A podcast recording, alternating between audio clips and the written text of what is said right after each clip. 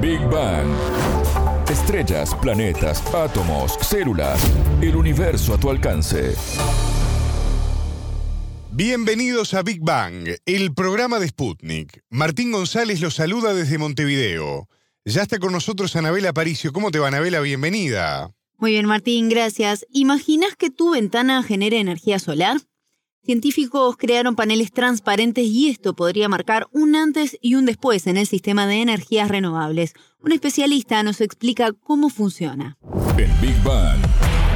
Temas, preguntas, expertos, para entender el cosmos, para entender la vida, para entender nuestro planeta.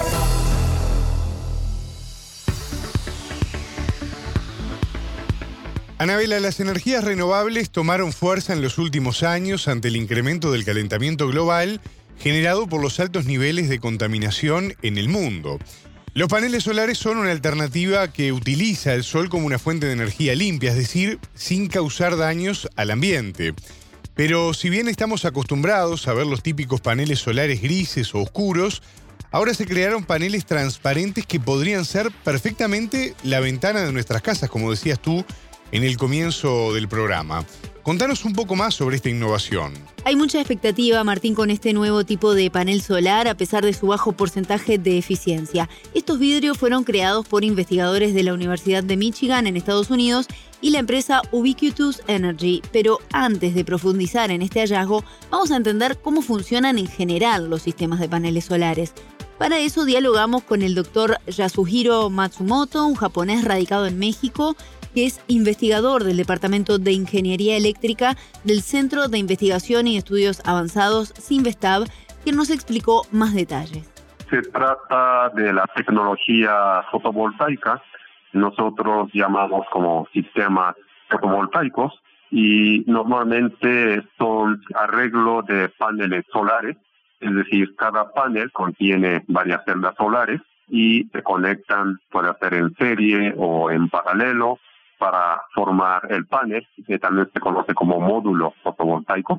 Entonces cada módulo pues puede tener una cantidad de potencia adecuada como para poder ensamblar en varias partes, o sea, conectar varios módulos o varios paneles para formar el arreglo fotovoltaico y proporcionar la energía necesaria. Entonces esto es un dispositivo electrónico, eléctrico, que genera energía eléctrica eh, pues cuando incide la radiación solar o simplemente una fuente eh, luminosa.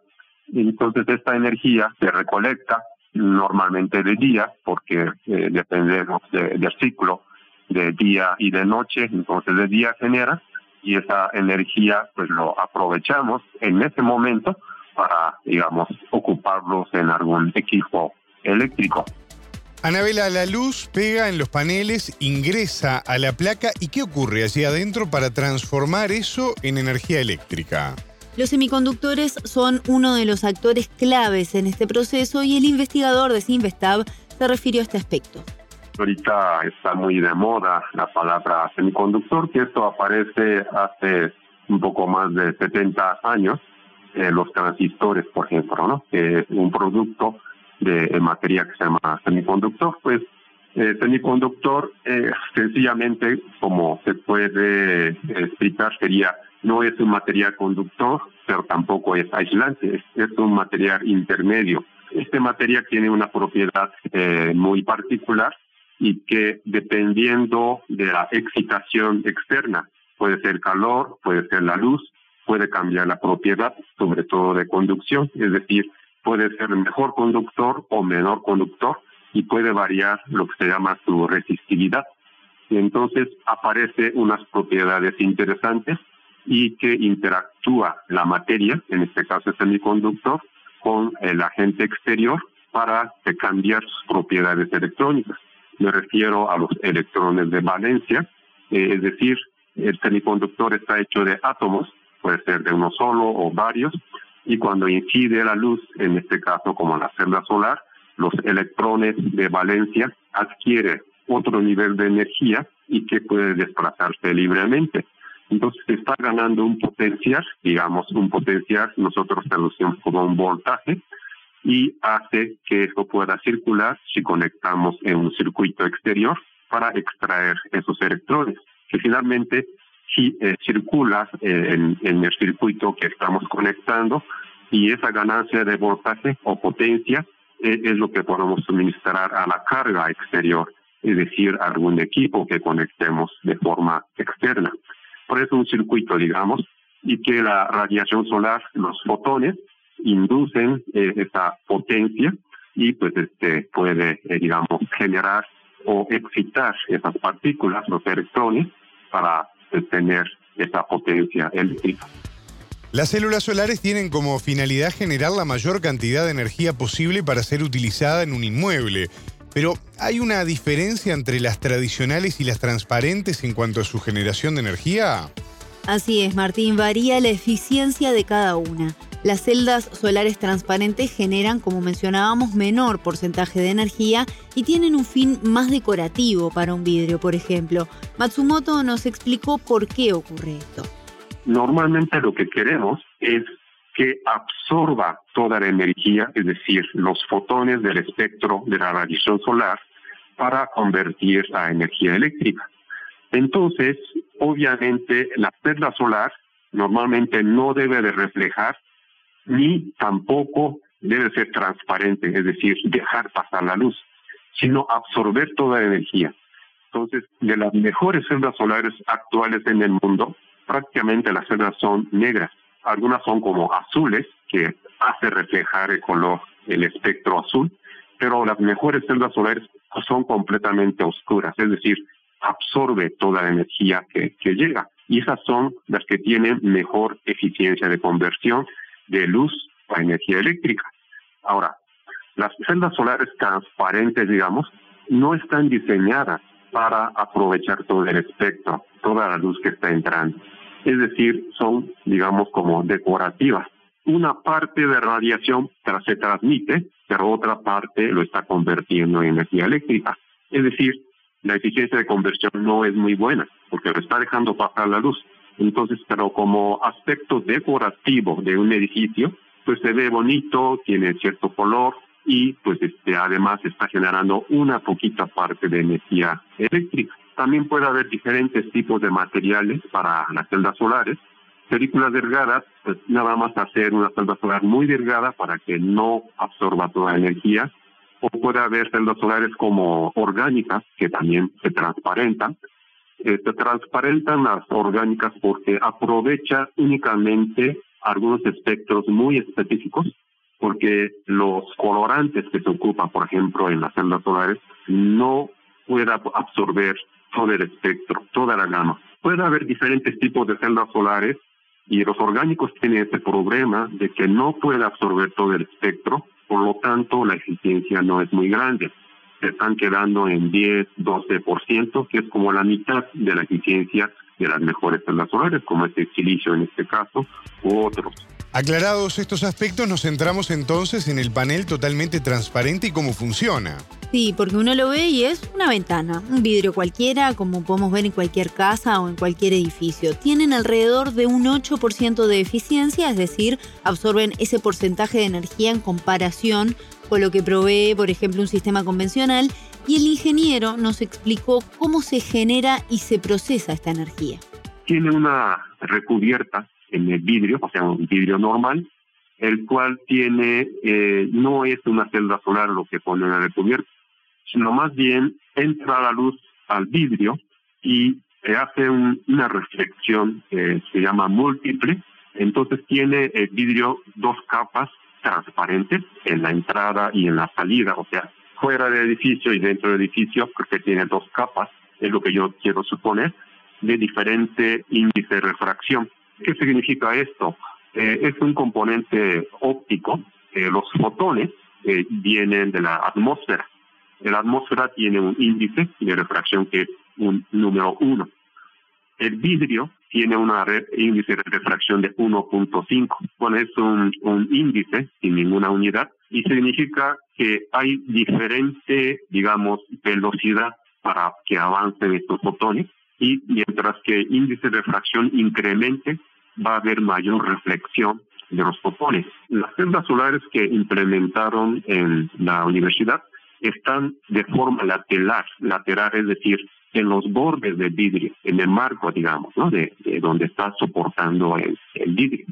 Entonces ustedes cortan el vidrio de cierto tamaño, digamos de un metro cuadrado, y todo el borde de ese vidrio lo recubren con celda solar.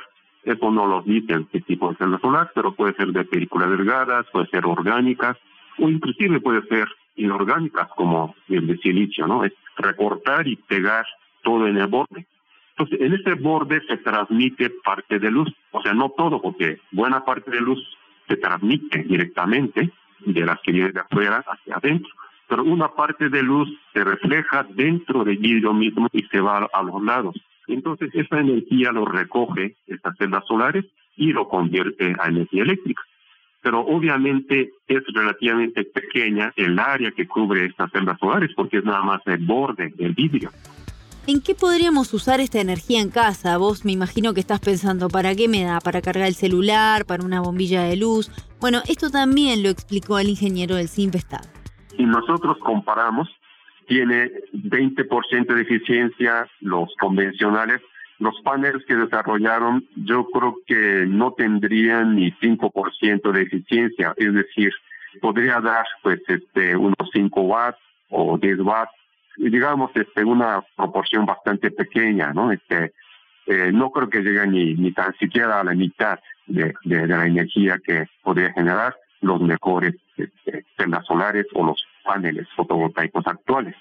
Y eso puede utilizarse para pues algo sencillo, ¿no? Este, para prender eh, un pequeño foco o para ventilador, algo pequeño, pero sí es parte de energía que está generando.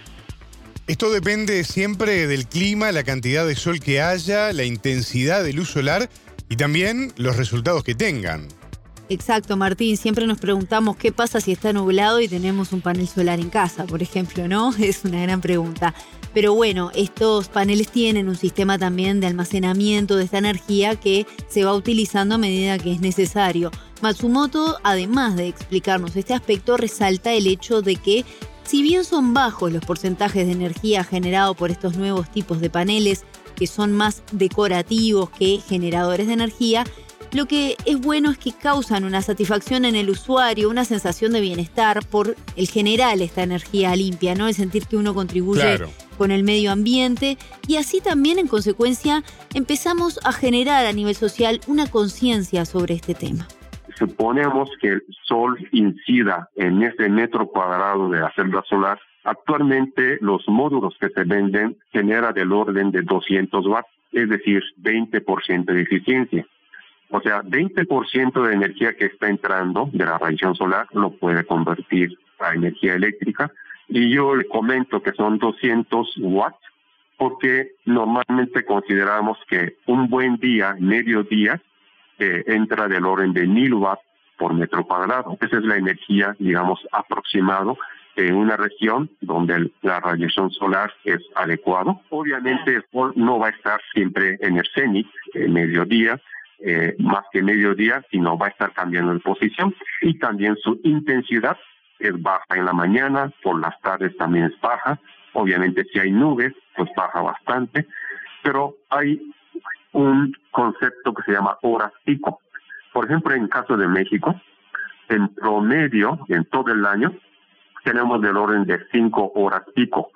¿Qué significa esos cinco horas? Que si integramos toda la energía durante el día, como promedio del año, tenemos en un día cinco horas que nos va a dar los mil watts. O sea, son cinco mil watts hora, esa es ya la energía, lo equivalente que tenemos en México. Es uno de los mejores en el mundo. Escuchábamos al doctor Yasuhiro Matsumoto, japonés radicado en México e investigador del Departamento de Ingeniería Eléctrica del Centro de Investigación y de Estudios Avanzados, el CINVESTAB él nos explicó cómo funcionan los paneles solares transparentes. Muchas gracias, Anabela. Hasta la próxima. Esto fue Big Bang.